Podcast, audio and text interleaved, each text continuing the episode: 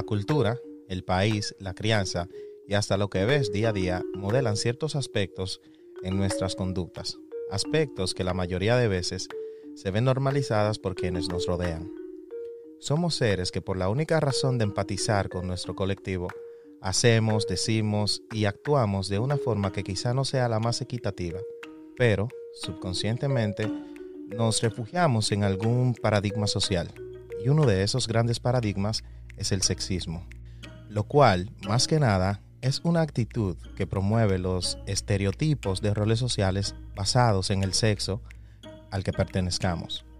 Y sí, es cierto que biológicamente hay ciertas diferencias entre un sexo y otro, pero estas no dictan que tengamos que escoger entre una profesión y un color o hasta el tamaño de nuestros vehículos basados en nuestros genitales. Ya como es costumbre, denotamos que no somos expertos en el tema y que solo impartimos nuestro punto de vista sin buscar ofender o denigrar a quienes difieren de nuestra opinión.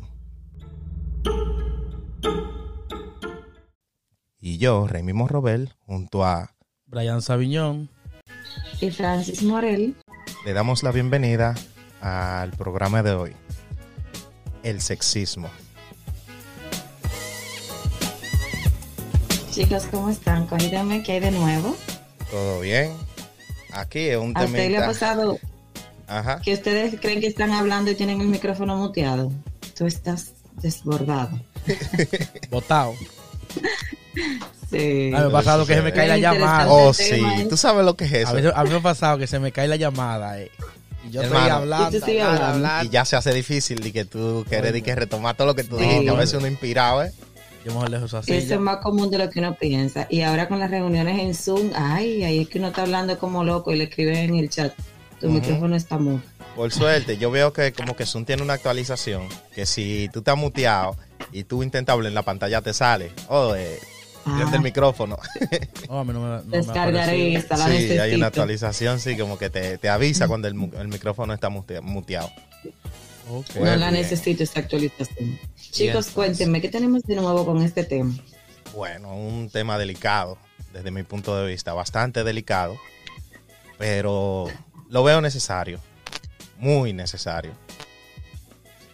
Quizá se, se, mueva la conciencia entre alguna gente y eso, y, y buscamos remenía la mata para ver cuánto mango caen. Bueno, o cuánto, o cuánto no tiran piedra a nosotros, no sabemos. bueno. Bueno, yo creo que para iniciar a hablar de este tema, eh, lo primero que debemos hacer es definir la palabra sexismo. Existen muchos significados o varios autores más bien definen esta palabra según sus criterios. Yo quisiera compartir algunos de ellos si ustedes me los permiten, específicamente tres voy a compartir. dale. Perfecto. Eh, un autor, un psicólogo y psiquiatra de apellido Moya, en 1998 definió la palabra sexismo como una actitud que se dirige hacia una persona dada a una pertenencia de un grupo basado a su sexo biológico. Estamos hablando del 98, quiere decir que este tema no es un tema que tiene una década, que es de ayer, sino que desde hace, mucho se viene estudiando. Entonces, a las personas que son dadas a tener esa actitud, esta acción, son denominadas sexistas. Tenemos otra definición dada por un eh, también psicólogo y psiquiatra llamada Giberti, que aparte era sociólogo. Y esta definición fue dada 10 años después, en el 2008, y describe el sexismo como un conjunto de actitudes y comportamientos que instala la discriminación, esta persona se va un poquito más allá, la discriminación entre las personas basándose en su sexo. Se organiza en forma de prejuicios y creencias y se pone de manifiesto mediante el lenguaje, los símbolos y costumbres que arraigamos. Y por último, la definición que tiene en nuestro diccionario la definición que ha dado la RAE eh, al sexismo y es la discriminación a una persona por razón de sexo. Si se fijan, los tres coinciden al final en lo mismo, es tú denigrar o tratar de una manera diferente a una persona por ser tal vez de un grupo distinto a ti, un grupo sexual eh, biológico distinto a ti. Tú sabes que aquí yo quería, ahora que te escucho, eh, eh, eh, a medida que te estaba escuchando, yo estaba pensando, ¿cuál es la línea? O sea, como cuál viene siendo el marco entre cuando tú estás denigrando a una persona, quizás por su sexo, o cuando tú estás tratándola normal, bajo lo que viene siendo el concepto social, ya que, por ejemplo, hay ciertas bromas y, y ciertas referencias que uno hace que quizá uno por la normalización no lo ve como una como una ofensa porque se ha normalizado bastante. Para poner un ejemplo, cuando yo venía manejando para acá, yo es bastante cliché. Yo veo una persona delante de mí que está manejando de una forma como medio uh, y digo yo, coño, tiene que ser una mujer. o sea, el pensamiento, el pensamiento, yo lo hice a propósito. Fue como que, oh, uno va a hablar del sexismo. Y uno piensa que automático, mira, porque es que le llega automático, real, le llega automático. Me llegó y yo hice la anotación, digo yo, mira, tiene que ser una mujer. Coño, como uno piensa, ¿eh? Porque es que es, es como se ha normalizado tanto. Y a veces quizá uno no lo hace de manera eh, despectiva, es por la normalización quizá. Pero aún así hay una línea, que yo sé que quizá hay mujeres que se pueden sentir más ofendidas que otras, y algunos hombres también, que con, con que tú le digas ciertas cosas, se puedan sentir más ofendidos que otros con, eso, con ese tema. Totalmente de acuerdo. Mira, eso, eso es una pregunta capciosa esa que tú haces, porque ¿hasta dónde podemos decir que es normal el trato? Lo primero es que tal vez lo que es normal para mi cultura no es normal para la cultura de otra persona. Entonces eso va a depender mucho con el tipo, con ese grupo étnico que estemos tratando, porque lo social realmente no tiene como un punto definitivo pues, de que si es azul es azul. No. Para mí puede ser, yo lo puedo estar viendo así, o sea, es como la imagen que presentan de las dos personas viendo el número. Unos ven un 6, otros ven un 9, porque todo depende de la perspectiva en la que tú lo ves. Por eso yo digo que no, no hay una línea como tal marcada. Pero sí hay aptitudes, acciones y lenguajes que denotan cierto machismo. Por ejemplo, cuando tú le dices a una mujer, muchacha, tú eres un macho de mujer, ella se crece, se siente grande, se siente empoderada. Exacto. Pero si tú le dices a un hombre, tú eres un mamita, tú tienes que prepararte para pelear fácilmente. Fácil. Ofendido. Porque ese hombre se ofende, se siente ofendido. Entonces es hasta dónde nos ha llevado nuestro lenguaje, nuestra cultura, lo que nos enseñan, que uno puede decir, estoy siendo sexista. A veces lo somos sin darnos cuenta, incluso con nuestro mismo género. Eh, eh, hacemos cosas, bueno, ese mismo ejemplo que tú pones de las mujeres, al manejar, eso es más común de lo que una piensa. Y muchas veces a mí me ha pasado por la mente. Gente que hace tonterías, que va delante de mí, yo soy una mujer que estoy manejando también, y gente que va delante de mí que hace tonterías, y yo digo, yo le quiero, yo quiero rebasarle para ver si es una mujer. Y eso es ilógico, porque yo estoy discriminando mi propio género en este, en este momento sin darme cuenta, pero ya es algo cultural, como tú dices. Sí. es algo que uno lo hace inconscientemente. Como tú dices, el de. Tú eres un macho de mujer. Y ahí tú estás haciendo. Tú estás discriminando el género mujer. Porque porque tienes que poner el macho delante, un ejemplo.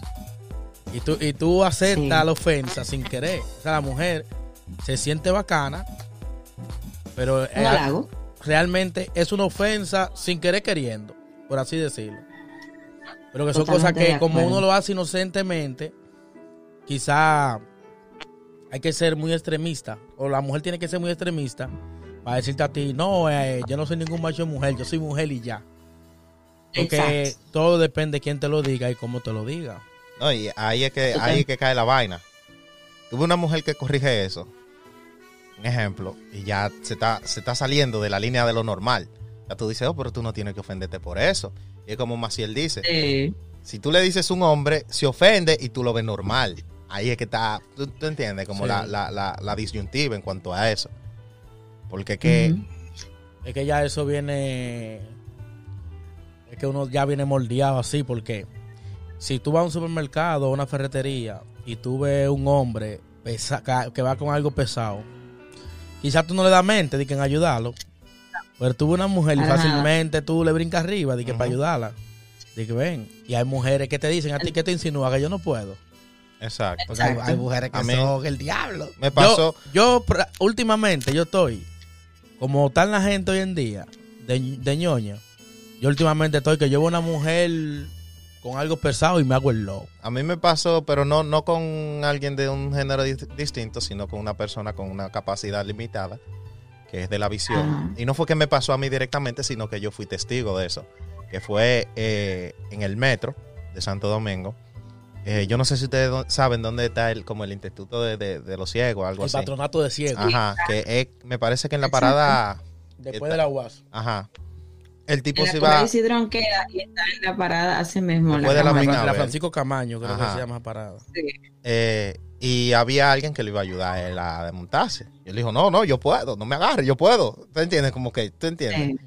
Porque ya hay gente que sí se siente como más inútil de la cuenta cuando aparece ese tipo de cosas. Y yo entiendo que hay mujeres que quizás pudieran, o de, quizás se sientan así. Y quizá en el caso de hombre Ahí también. Quizá en el caso de hombre que, que tú puedes decir, coño, pero yo porque soy hombre no me ayuda. bueno que tú dices. Mira, me alegra que sea tú quien diga eso y no yo como mujer, porque tal vez quienes nos escuchan, las féminas, eh, pueden sentirse repelidas por mi opinión. Qué bueno que tú lo mencionas porque yo quiero acotar algo sobre eso. Antes de continuar con el tema, vamos a definir la palabra feminismo y machismo, que es muy común. El machismo, ¿qué es lo que? Nosotros hemos vivido toda, toda, la, toda la vida por la cultura en la que nos criaron y en la que estamos criando a nuestros hijos, para bien o para mal, esta es la que a la que estamos adaptados. Y la que El machismo es una actitud, exacto. El machismo es una actitud de prepotencia de los varones con respecto a las mujeres. A mí me causa mucha risa el término prepotencia realmente. Y lo define también como una forma de, de sentirse, de prevalecer del hombre hacia la mujer. Y el feminismo es una doctrina o movimiento social que pide ser, eh, que pide para la mujer el reconocimiento de las capacidades y los derechos que tradicionalmente han estado reservados para los hombres. Oye, hay dos palabritas claves, capacidades y derechos. Ahí es que quiero ir. Muchas veces hay personas que les gusta aprovecharse. Eh, podemos mencionar a una persona que tenga tal vez una condición física y le gusta aprovecharse tal vez de los que están cerca, los que, vamos a decir, una persona que no puede caminar bien. Déjame aprovecharme de esto, a sacarle algo bueno, algún partido positivo, que no puedo caminar bien y voy a dejar que los demás hagan todo por mí, o que me ayuden, o que me muevan, o que me trasladen, o que sean ellos los que, lo que hagan todo por mí. Eso suele pasar también con algunas mujeres y con algunos hombres. Hay mujeres que les gusta que les cedan el paso. Por ejemplo, cuando está en la calle, pero no les gusta ceder el paso. O sea, es bueno para que lo hagan para con ellas, pero ellas no lo hacen con los demás. Entonces, esa es una actitud sexista de ellas mismas. Eh, hay mujeres que dicen, tú y yo estamos preparados para hacer el mismo trabajo, pero tal vez no se atreven a, a- a aplicar para un trabajo de chofer, Tú me dejas como un eh, marcar Eh, porque- aquí un ejemplo. Bueno, por ejemplo, si un hombre, vamos a poner, deja pasar, le abre la, la puerta a una dama, es una persona caballerosa. Al contrario, si él no le cede, como dice Maciel, y él se va adelante, ella automáticamente piensa, oh, coño, que falta de respeto, como que, que poco caballeroso, ¿te entiendes? Y aún así hay mujeres en ese sentido que reclaman una igualdad. Sí, Sí, Eso sería un tipo de igualdad. El no importa que tú seas una mujer o un hombre, claro. ¿te entiendes? Y que cualquiera puede entrar primero o después. claro. Puede seguir, Maciel. Y yo te, te voy a decir una cosa. Eh, hay actividades que sí sabemos que por nuestra ¿cómo se- Fisionomía. contextura física, exacto, por todo, hasta muchas veces hasta por, por nuestros genotipos que no son iguales, nosotros no podemos hacer y hay cosas que ustedes no pueden hacer. Eh, no es lo mismo la fuerza que voy a tener yo, por ejemplo, que no soy atleta, que no, que no voy a un gimnasio, que no estoy acostumbrada a levantar grandes pesos, que no tengo ya esa formación, esa disciplina, que tal vez lo que puede, el, el peso que puede levantar mi esposo, que tampoco va al gimnasio, porque su musculatura se lo permite. Pero eso no quiere decir que él no pueda hacer un trabajo de oficina como lo hago yo. Si ustedes se fijan, hay muy pocos hombres haciendo de secretarios o de asistentes personales, porque muchos ven ese empleo como para mujeres. Eh, se sienten mal, pero tú no lo puedes decir secretario, un hombre, o sea, como que yo no soy secretario, se busca, se inventan un nombre, sí, un nombre similar. Mayormente usan de asistente. Sí. Y lo que son es secretario. Sí. Y que no, yo soy asistente. O sea, tú, haciendo la misma función que una chica que está a tu lado tal vez y a, él, y a ella tú le llamas secretaria. Entonces hay mujeres, por ejemplo, que, que, no, que no hacen el trabajo de chofer o no aplican para un trabajo de chofer, pero sí pueden, porque esa capacidad la tenemos tanto los hombres como las mujeres. A mí me gusta mucho, aquí hay un corredor en Santo Domingo, que la mayoría de las choferes son féminas, son mujeres en su onza. O sea, eso a mí me hace sentir bien, porque yo digo, concha, sí, estamos despertando. No es que hay cosas que sí somos vaso frágil, porque yo soy muy probible, ustedes lo saben. Pero eso no te va a partir una uña, porque es el mismo guía. Es lo mismo, no es que tú vas a cargar la onza, es que tú vas a guiar ese vehículo. Y si un hombre puede hacerlo, tú lo puedes hacer. Hay personas que le huyen muchas veces, que pedimos igualdad, que yo eh, no uso mucho el, el tema igualdad realmente por mis, por mis convicciones. Yo uso el tema equidad porque no es verdad que yo voy a pedir igualdad, porque yo no, yo no puedo poner yo, midiéndome mi cuerpo, mi estatura, mis músculos, yo no puedo ponerme a pegar blog, porque yo voy a durar un día, ¿verdad? La equidad es el punto clave. Exacto. El primer día yo voy a pegar los blogs que me digan, pero al segundo día yo no me voy a levantar. Y un hombre eso lo hace. Entonces, no es igualdad que podemos pedir, lamentablemente, es equidad, porque por más que ustedes quieran, con, así con sus genitales, ustedes no van a poder eh, tener un hijo, un bebé en su vientre, a menos que haga un trabajo científico, una cosa que sabemos que ya hay una alteración. Sí. Yo, ustedes no van a tener un bebé en el vientre como yo no voy a poder hacer algunos trabajos pesados de verdad. ¿Qué hace un hombre? Entonces yo no puedo pedir igualdad realmente. Me van a disculpar las que y los que piensan que debe ser así, sino equidad. Tú me das a mí los recursos que yo necesito para yo hacer el trabajo, por ejemplo, si nosotros nos desempeñamos en lo mismo, tú tienes que darme a mí los recursos que yo necesito para yo desempeñar ese rol, porque si no, no va a haber nunca igualdad, realmente. Es mi, mi opinión, espero no ofender a nadie de los que nos escuchan ni a, ni a ninguno de ustedes, y me gustaría también conocer su punto de vista en ese sentido. Eh, cabe destacar que yo no, no me considero... Eh, obviamente machista para nada. De hecho, yo repudio ese tipo de cosas. Pero tampoco es que soy feminista.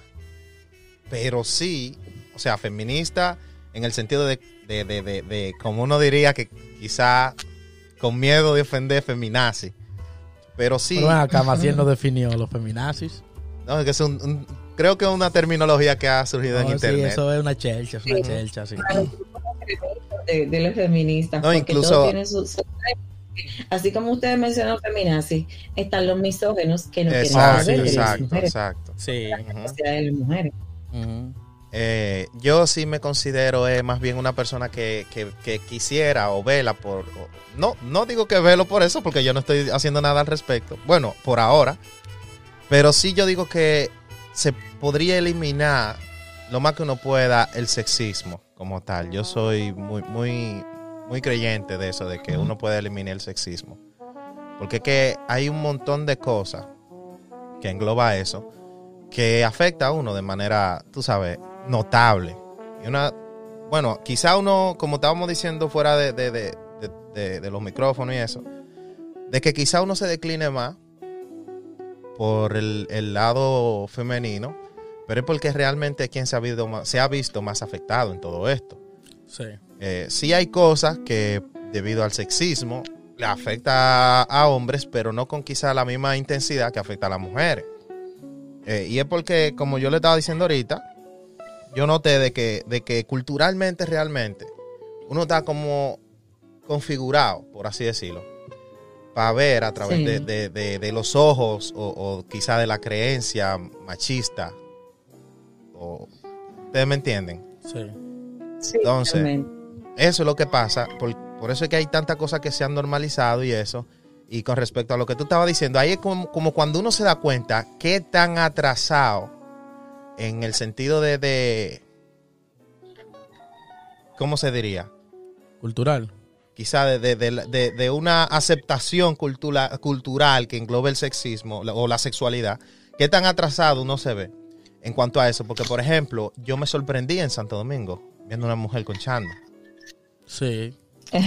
Ya Y es ahora... más común de lo que ustedes piensan, ¿eh? Ahora, para mí es algo, nor- pero más normal de lo que tú te imaginas. Pero yo me, yo me acuerdo Sí. cuando yo vi la, la primera mujer conchando ahí en, en Villamella. En Villamella. Yo- Una yo- cristiana, ¿verdad? Yo, que- ajá, si no era con ella, yo no quería montarme. Porque eso era de eso algo diferente. Oye, eso Yo- era algo diferente. Oye, la cosa, en ese país, quizá, en el país de nosotros, sí es algo que, wow, un boom. Aquí tuve los buses escolares que quizá en un 60 o 70% son manejados por mujeres Sí. y a veces hasta mujeres de avanzada edad. Y tú estás hablando de un Sí. bus escolar grandísimo, ¿tú entiendes? Que sí, o sea, que como que es bastante normal. Aquí es bastante normal y, y- porque aquí, obviamente, como esta viene siendo como la, la, la capital o la madre de lo que viene siendo el, el capitalismo, hay muchas cosas que ya pasan desapercibido aquí porque ya se ha normalizado hace muchísimo tiempo. Entonces, pasando ese punto, eh, como yo le estaba diciendo También ahorita, algo que, ajá, algo que me vas a disculpar, Remy. Algo que tampoco yo entiendo a veces la necesidad, no es por restarle méritos eh, a mi grupo, ¿eh? Yo soy, yo, yo soy, yo defiendo mucho mi, mi grupo realmente. Yo siempre voy a defender mis derechos y todo eso, pero con mucho respeto. Pero sin ignorar tal vez a los demás o sin faltarle respeto a los demás. Eh, yo soy única hembra dentro de tres hermanos y mi madre, aunque no ha tenido la crianza perfecta porque viene de unos añitos atrás, que ustedes saben que, que tienen ciertos ciertas actitudes marcadas con el machismo hasta sin saber, ellos no lo saben y eso se lo transmiten a los hijos. Ella intentó modificar un poco y lo logró realmente. Eso que le enseñaron sus padres. Entonces, yo soy eh, la única hembra, pero mayor.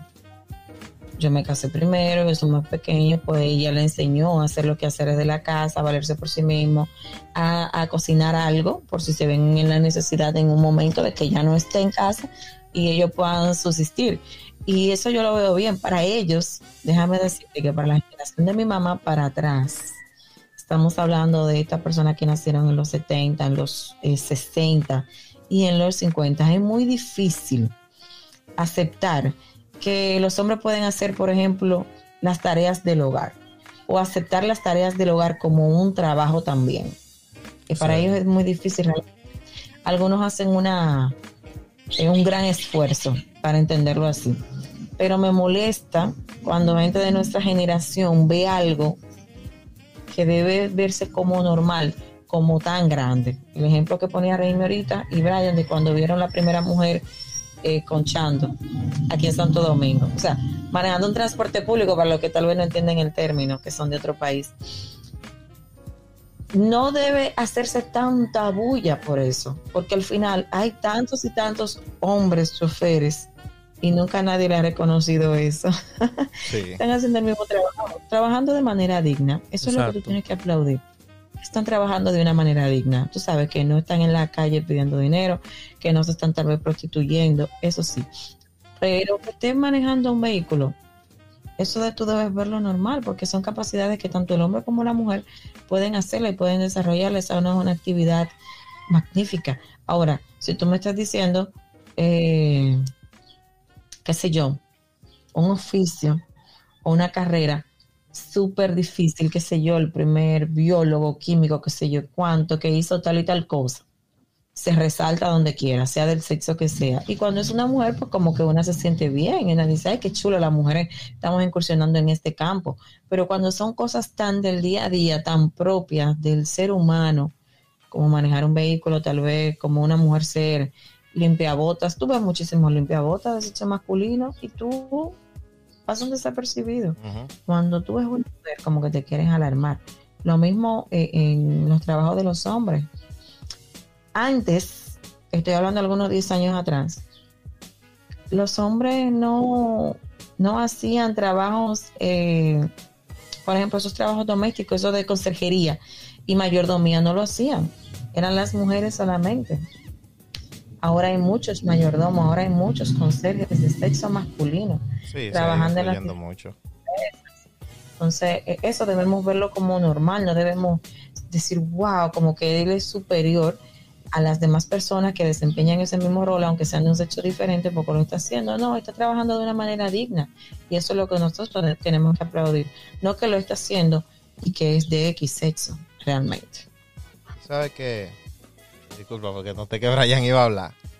Pero Tranqui. nada más para aclarar esto que estábamos hablando, porque me quedé como con toda, la, con toda la cuerda adentro. Loco, déjame, voy a explotar. Voy a explotar. Claro que se desahogue. Sí, no, porque me- me- lo tengo ahí, entonces siento como que le vamos a repasar y repasar y ya va a perder fuerza el argumento.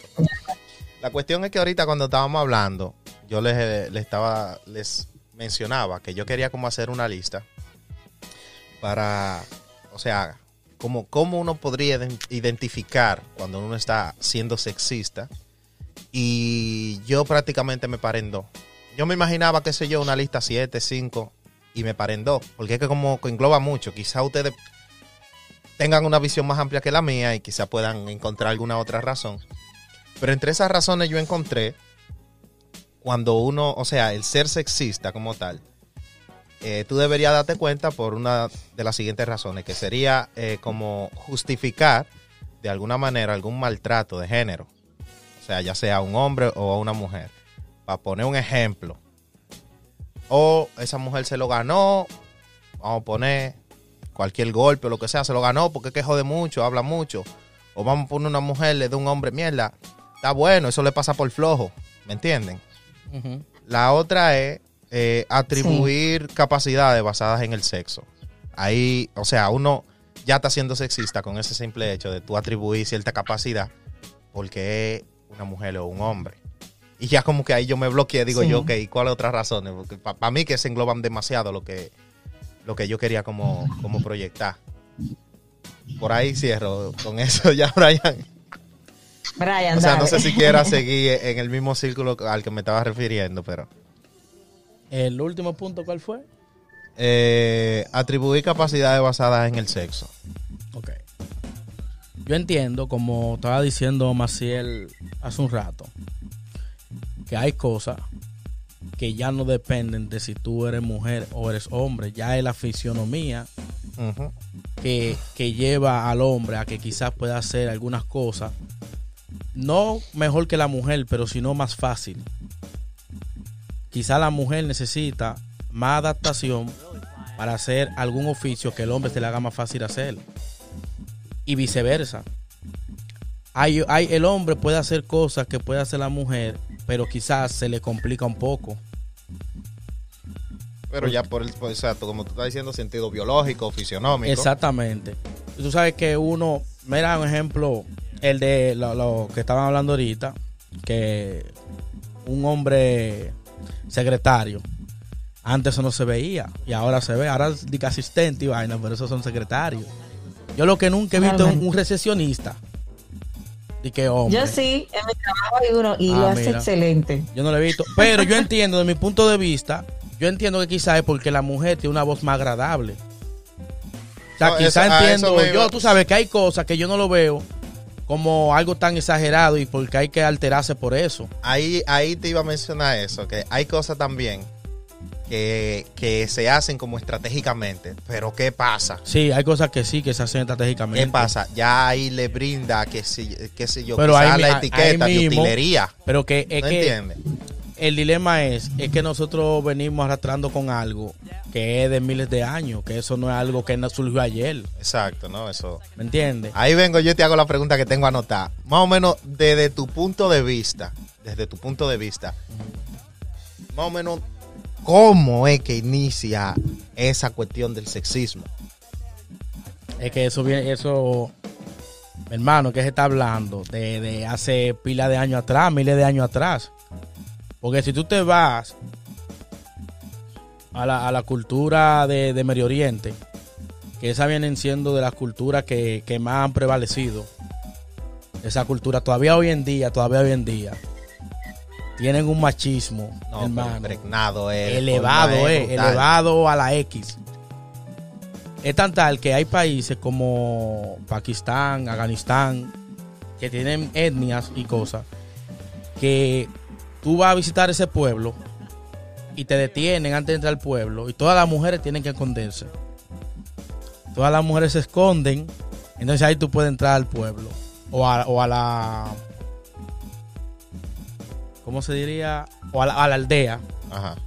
las mujeres, ya tú sabes, como no sé si tú la has visto aquí, que andan tapadas todas porque el hombre no la puede ver. Hay países donde las mujeres no pueden manejar. Todavía. Y eso, eso no viene desde ahora.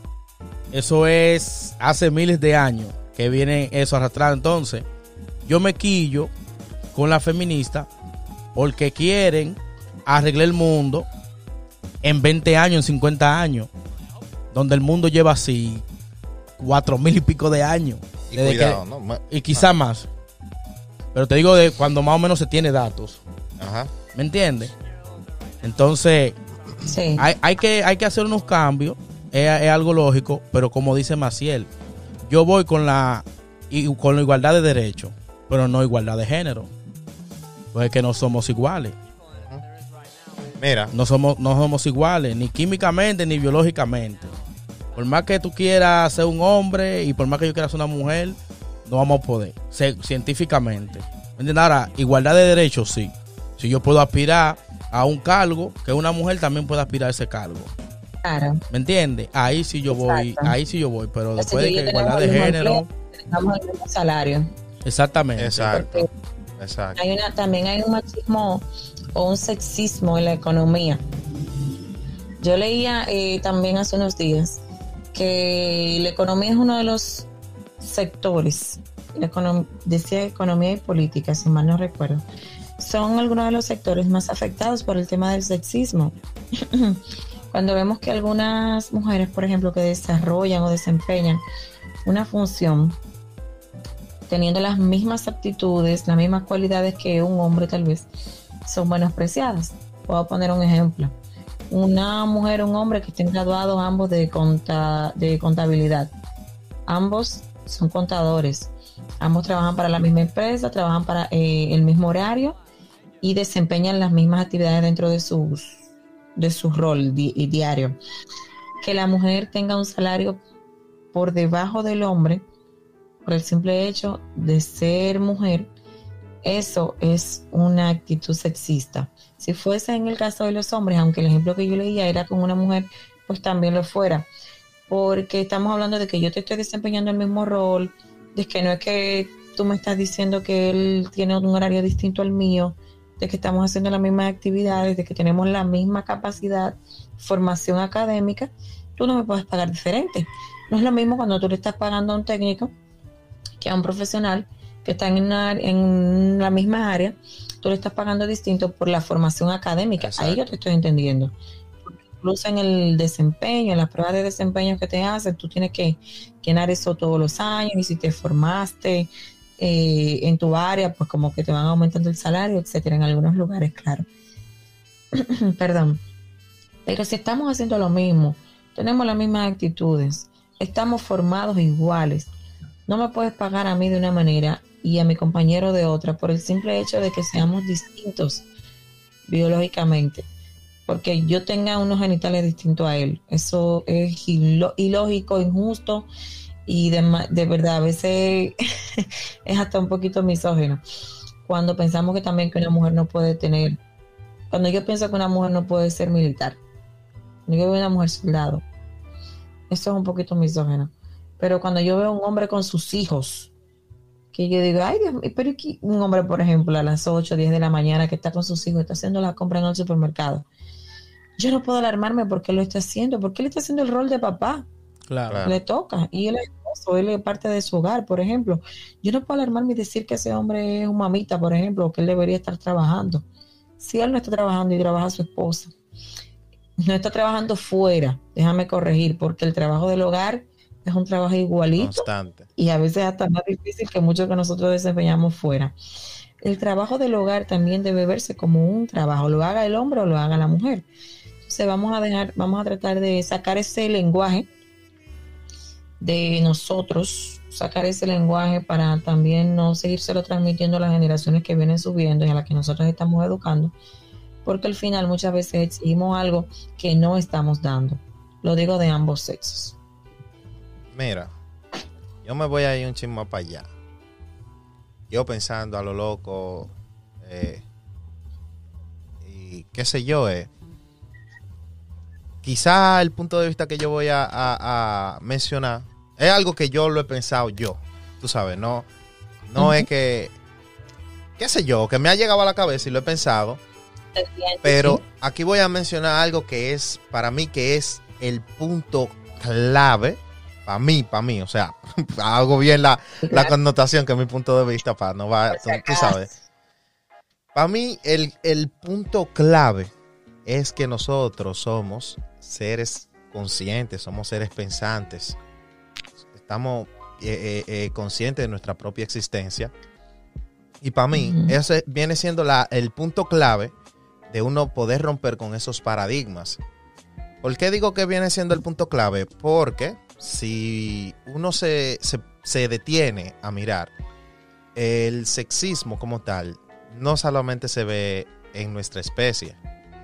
Si tú te No. fijas, si tú te fijas, el sexismo se nota en animales, tales como vamos a poner aves, ¿tú entiendes?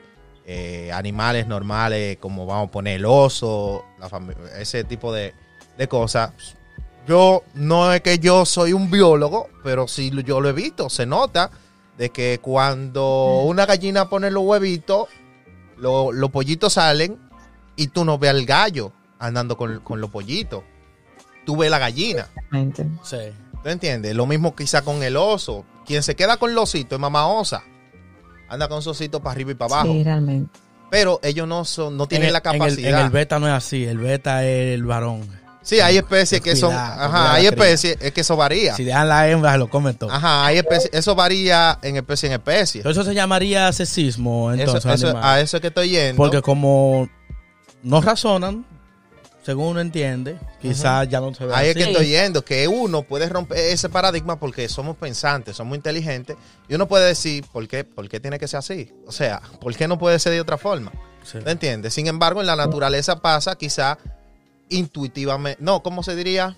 Instintivamente. Instintivamente. sí. Pasa instintivamente, exacto, y que ya viene siendo algo que le ha funcionado en su evolución natural y así se ha quedado ese paradigma en ellos porque le ha funcionado perfectamente.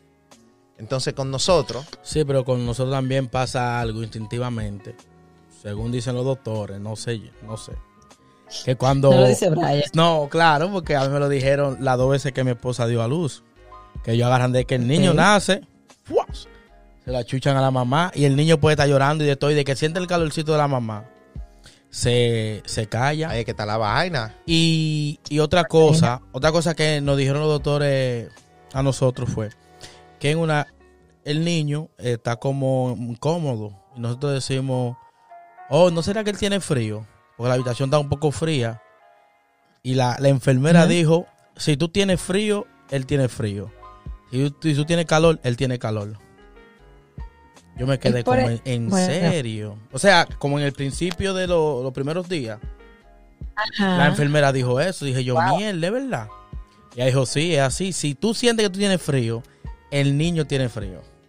Y yo, mierda. No sé, Eso es algo instintivo. no sé hasta dónde se vaya, pero tú sabes, o sea, uno sabe ya que un niño pasa entre 7 a 9 meses dentro del vientre de la madre y obviamente tiene que haber una conexión sí o sí. Sí. Porque muchos muchos de sus cogniciones, su cerebro, sus pulmones, todo lo que conforma un ser humano se forma en el vientre de su mamá. Y dicen también que ellos, Sí. por la forma de latir el corazón, también ellos saben que es su mamá. Ajá, es que ya están demasiado compenetrados. Pero... Y eso es real.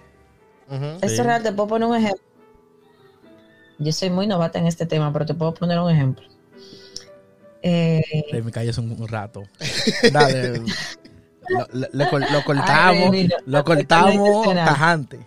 Sí, hay que Mira, esto no es intencional, pero de- eh, en ese tema tal vez de la relación de madre e hijo, hay que irse un poquito más allá. Hay algo, no sé si es biológico, si es mental, si es cognitivo, realmente no sé. Pero a mí me inyectan un medicamento que es súper fuerte, es picante. Cuando, o sea, las agujitas son sumamente finas, tú no sientes cuando te están introduciendo la agujita, Pero cuando te pero cuando están vaciando el pica, como tú no te imaginas, como si tú pusieras tu, tu mano o esa parte del cuerpo en un hormiguero y todas las hormigas te picaran al mismo tiempo. Es algo fuerte, intenso. No dura mucho, pero es intenso. Automáticamente a mí me ponen ese medicamento. Ese vientre comienza a moverse. porque él lo siente, porque a mí me está doliendo. Él lo sien- y ya yo lo tengo probado. Y estamos hablando de una criatura que tiene muy poco tiempo. Y yo al principio, la primera vez que me la pusieron, yo me asusté. Yo casi yo dije, Dios mío, pero cuidado si es que le está haciendo algo malo. Y me dice la enfermera que no lo estaba haciendo, me dice, no, es que él siente lo que tú sientes. Y yo me quedé dándole mentira y dice, yo tan pequeño, me dice, sí, él siente lo que tú sientes. Por eso si las madres son muy lloronas, los bebés tienden a ser muy llorones. Si las madres cuando están en el proceso de embarazo son muy antipáticas, pues el niño va a ser posiblemente, o tiene mucha probabilidad, de, vamos a decir, de ser antisocial. Como tú pasas el proceso de gestación, son los primeros años de tu hijo. Ya cuando él comienza a vivir en sociedad, ir al colegio, ese tipo de cosas, desarrollar su y él propia personalidad. propia personalidad. Pero mientras tanto, como lo que vive la madre se lo transmite. Por eso eh, eh, coincido con lo que dice Brian, y eso me lo dijeron hace poco, yo no lo sabía. Eh, de que nota curiosa dentro de Tertulias Podcast. Sí. Pero esas son, por ejemplo, de las cosas que yo te digo, que no podemos pedir igualdad, sino equidad, porque mi esposo tiene una conexión con el bebé. Brian tiene una conexión con sus hijos, pero su esposa tiene una conexión distinta con sus hijos. Claro. No, ahí no se puede pedir igualdad, sino equidad, realmente. Adelante, chicos. Sigue tú. No, el, el Brian me mira como que voy a hablar de nuevo para... y lo bonito. No, tú- tú- No, lo bonito. Dale, Mira cuánto va. Lo bonito. Yo siento que no he dado ni un 20% de todo lo que yo quiero hablar. Eh. Sí, sigue, sigue hablando. Mami, aquí hay No, que, va a haber que sigue. darme palo. Mira, eh. bueno, un punto que yo quería aclarar, que basado en mi experiencia y en cosas que he visto, que cuando un niño o un bebé o tiene cinco años, si es varón, tú ves que vienen todas las tías y todas las amigas de la, de la, de la mamá a darle beso en la boca. Sí, A mi esposa yo se lo digo. A mi hijo que nadie me le dé beso en la boca. muy bien. Ah, no, que eso no es nada, que si yo qué, que esa es un ejemplo, la tía, o que esa es fulanita. A mi hijo que nadie me lo bese en la boca, porque ¿por qué tienen que besarme a mi hijo en la boca? Entonces, ah, pues a la hembra que venga un, un hombre y la besa en la boca, a ver cómo se va a ver. Eso sí. ¿Tú me Sí, entiendes? Exacto. Eso se, eso se vería, coño, mira, acá y este maldito pedófilo del diablo. Sí, esos son uno de los márgenes en lo que uno como hombre se ve Entonces, un ejemplo, si es un niño que una mujer lo está besando en la boca, oh, bacanísimo, vamos a aplaudírselo. Pero si es un hombre que va a besar a una niña, entonces No, ya un ahí, enfermo. ahí es un enfermo sexual, ya eso, eso es algo que es del sexismo, Claro que sí. Sí, ¿me entiendes? Y, y volviendo de nuevo para atrás, que como estábamos explicando ahorita, dónde viene más o menos eso. Y que eso es algo prácticamente inevitable. Por lo menos hasta que tú no tienes como ese esa capacidad de poder eh, investigar, eh, leer, para tú ver para qué lado tú vas a coger. Porque si tú te pones la televisión, la música, el arte, todo tiene que ver con sexismo. La, la misma Tú te educación. pones a ver la, la- la- la misma educación también, la religión, casi todo que tiene nada. que ver con sexismo. Si usted pone a ver las películas de Disney, marcan sexismo. Muchísimo. Y eso, eso sí ha Oye, ido rompiendo de un tiempo para acá, ¿eh? Sí. Porque antes sí, eran, son full, full, Pues, no ¿quién, mi sexistas, ellos son full Se- machistas. No, eh. se, se, se, se, se pasan. Se Sí, pasan. realmente. Entonces, en la misma en la misma música, en la música tú te pones a pensar, ven acá. y- Mira que yo estaba analizando el otro día sobre la bachata. Bueno, la bachata más, que es como el género de nosotros, que es más como quizás sentimental, vamos a decirlo así. Y más como de amargo. El hombre en la bachata le pide perdón a la mujer porque le pegó cuerno. Le pide perdón a la mujer porque se va a parrandear con los amigos. Le llora a la mujer porque se fue, Sí. que se fue con otro. Pero no hay un bachatero que haya escrito una bachata. Ah, mi amor, me pegaste cuerno y yo te perdoné. No. Pero sí que tiene una canción. Yo te pegué cuerno, perdóname. Oh, tú sabes que. Entonces, hasta ahí. Oye, Esa reflexión está buena. no, Ah, lo bonito pero es que, que, en la música yo nunca, en la música yo nunca he visto, ya en general, yo nunca he visto una canción que hable, mi amor, te- tú me pegaste los cuernos, pues yo te perdono porque yo sé que tú lo hiciste eh, borracha. No, Oye, ahí tú coincides en ese punto con algo que yo estaba viendo. Porque a veces uno mira su videito de YouTube a uno como fuerte. parecía, parecía. sí. Y yo no saqué nada de ese video, pero eh, ahí me acuerdo de algo que ella estaba diciendo. Que una de las cosas que denotan si uno es sexista o machista es tú virando la hoja. O sea, tú miras algo desde un punto de vista, lo ves normal, o sea, de un hombre hacia una mujer, Y tú lo pones, voltea. ajá, de- ah, como, como se, ahí tú te das cuenta cuando es una actitud machista o tú sabes, y es verdad, real. Eh, Y, el- y el- y también el, el reggaetón, mi hermano. El Sí. reggaetón, ese perreo intenso. Y la mujer un objeto Realmente. sexual y todo. Y la mujer se siente Que tan hacen bacana, todo. porque por eso yo te digo a ti que eso es algo inconsciente, porque la mujer se disfruta sus reggaetones. Donde a ti el Y artista, el artista, exactamente, pero inconscientemente. Y que el artista te está diciendo que nada más te quiere para una noche, que nada más te quiere para darte ranking, ranking, can. Y la mujer está bacanísima gozándose su noche y de todo y vacilándose su disco. Y está hablando de manera despectiva de la mujer. ¿Entiendes? Realmente. Entonces es un Suele lío. pasar. A veces, a mí me pasa eso con algunas canciones, por eso yo no, no repito, vamos a decir, todas las canciones que yo puedo escuchar por ahí, o por, por, por ese mismo tema, por, de mis convicciones y eso. Me van a disculpar, ustedes saben que cuando nos van a Los susodichos, los susodichos. Sí, realmente. Hay algunas canciones que yo no las repito porque si tú me ofendes a mí, por ejemplo, yo soy de las que digo que si tú me ofendes, yo no le paro lo que tú me dijiste, aunque me duela un poquito, aunque me sienta mal en mi humanidad. Pero la que no me puedo ofender soy yo, la que tengo que valorarme soy yo, la que tengo que respetarme soy yo. Entonces yo veo que si un artista graba una canción diciendo que diciendo, las mujeres ya le dicen todas las palabras obscenas, haciendo similitudes con animales, de que yo te voy a poner así, de que yo esto, de que yo aquello. Suena ofensivo, pero no me importa. Porque tú cantaste eso para, toda la para que la quiero coger. Exacto. Pero si yo lo canto, yo te estoy dando la razón. Yo te estoy dando la razón. Entonces ahí yo voy. Hay algunas letras que de mi boca no van a salir porque yo entiendo que son ofensivas y que me dañan, por ejemplo, o que dañan a, a- a mi género, que dañan a la mujer. Y, y soy un poquito sensible con las letras realmente. Mira, yo, Yo creo que es de las- de las áreas que a mí más me duele, donde se marca más el sexismo, como tú dices en la música. yo en- desde un punto de vista, yo no soy tan así. Porque ya la música que es de ese estilo es igual que las películas. Que puede hacer que sean de adultos. Ahora, cuando tú me estás hablando a mí de marcarme sexismo y cosas así en películas de niños, ya ahí sí las cosas cambian. Porque es un niño, ¿me entiendes? Un niño no sabe lo que está bien y lo que está mal.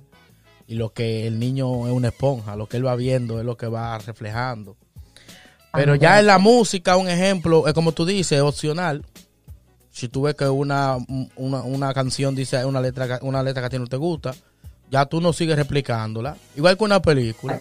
Una película, si tú ves que eh, puede ser ofensiva, tú no la ves ni la recomiendas. ¿Me ¿Me entiendes? Pero ya es algo como de adulto.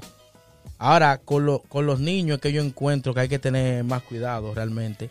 Y, y yo vuelvo y repito, están haciendo sus cambios, lo que pasa es que las cosas no van a ser de la noche a la mañana.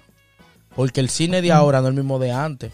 Porque hay un tro de gente de cristal, un tro de gente ñoña que están jodiendo toda la vaina. Entonces, todo está cambiando poco a poco. El reggaetón del 2000 no se asemeja ni para la mierda al reggaetón de ahora. No se asemeja cuando, maldita puta, maldita bellaca. Chacho, ahí era de todo que le decían a la mujer. Ahora por lo menos lo maquillan un chin y lo ponen un chin más, más más romántico.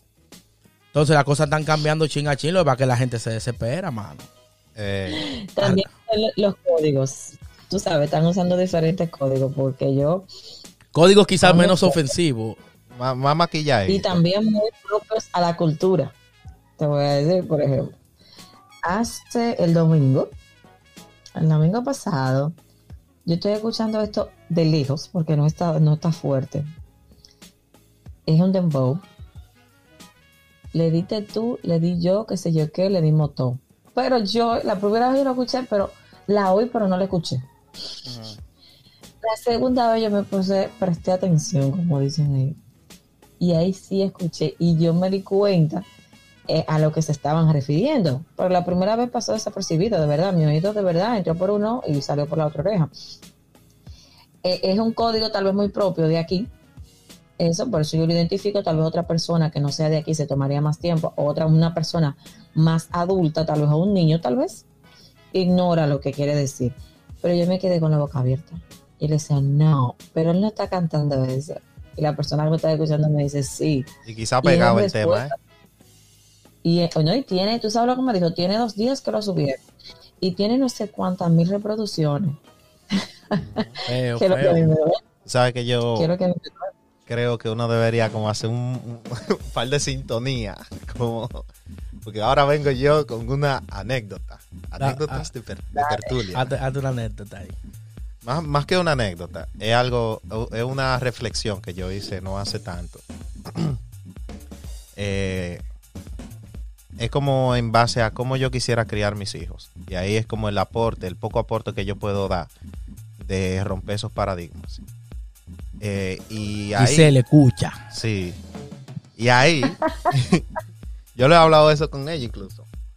Y ahí es donde yo me, me- me- ahí es donde yo me voy a que uno como ser, como ser consciente que uno puede romper con eso.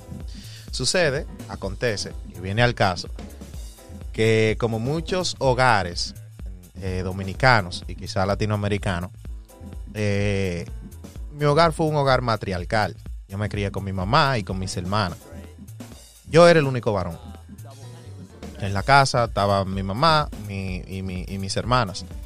Eh, entonces, mi mamá, como suele suceder obviamente allá, mi mamá se crió en un hogar que marcado por los, lo- lo- lo- El la- las actitudes, por el exacto. patriarcado. Sí, exactamente, por las actitudes que propias de su tiempo, de que había un hombre en la casa, que era el hombre, ¿tú entiendes? El que trabaja. El que trabaja, el que lleva, que la, lleva la comida, La y mujer la, que mujer friega. la sumisa, ¿tú entiendes? Frígueme ahí, atiende los muchachos. que muchachos. cuando yo llegue esté todo limpio y la comida servía. Exacto, y así mi mamá se crió casi toda su vida en ese, en ese un hogar así. Y por obvias razones ella adquirió o normalizó esas cosas.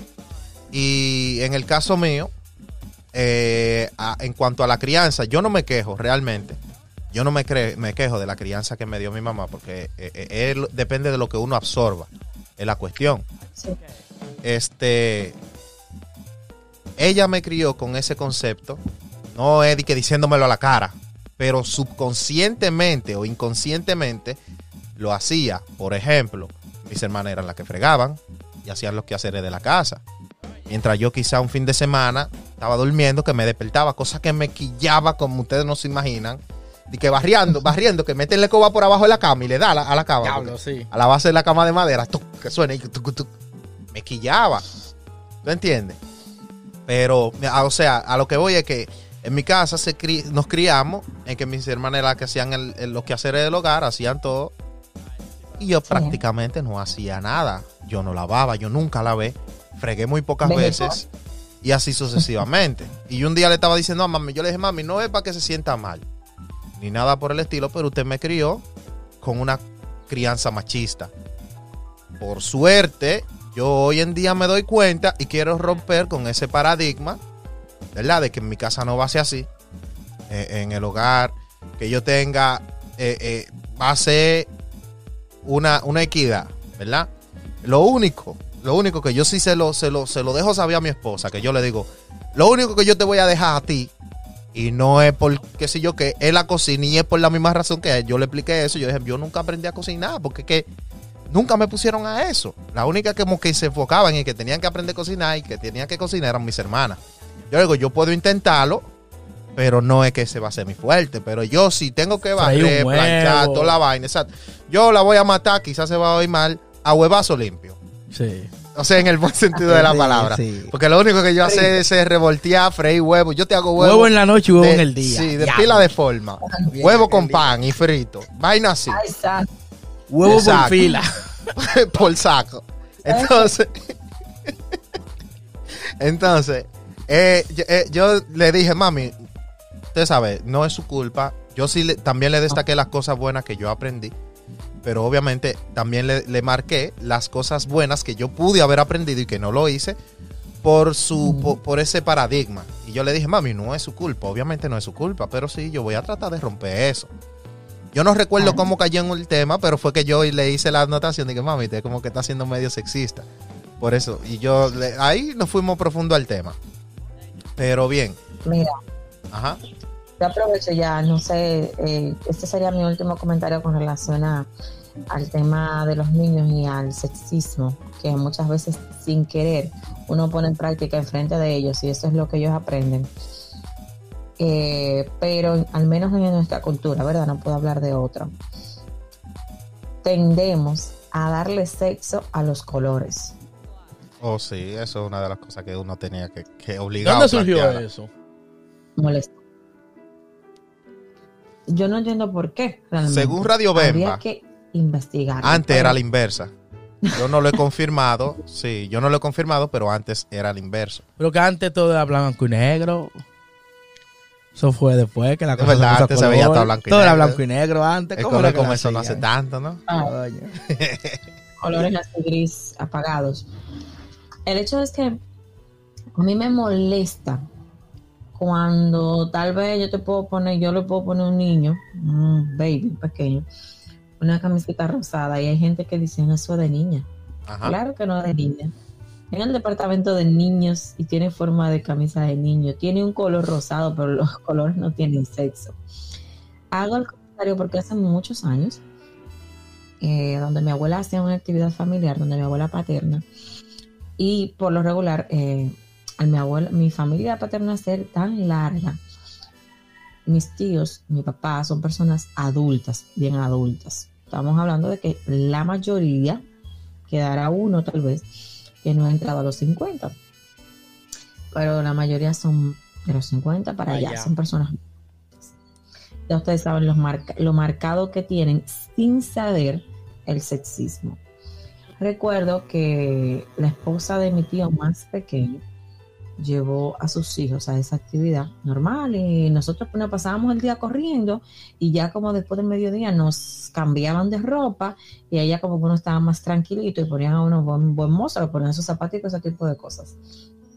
Ella tiene dos hijos, ya son hombres, en ese momento estaban bien pequeños y ella le puso un pantaloncito normal, jeans, y le puso una camisa rosada a los niños, mis primos.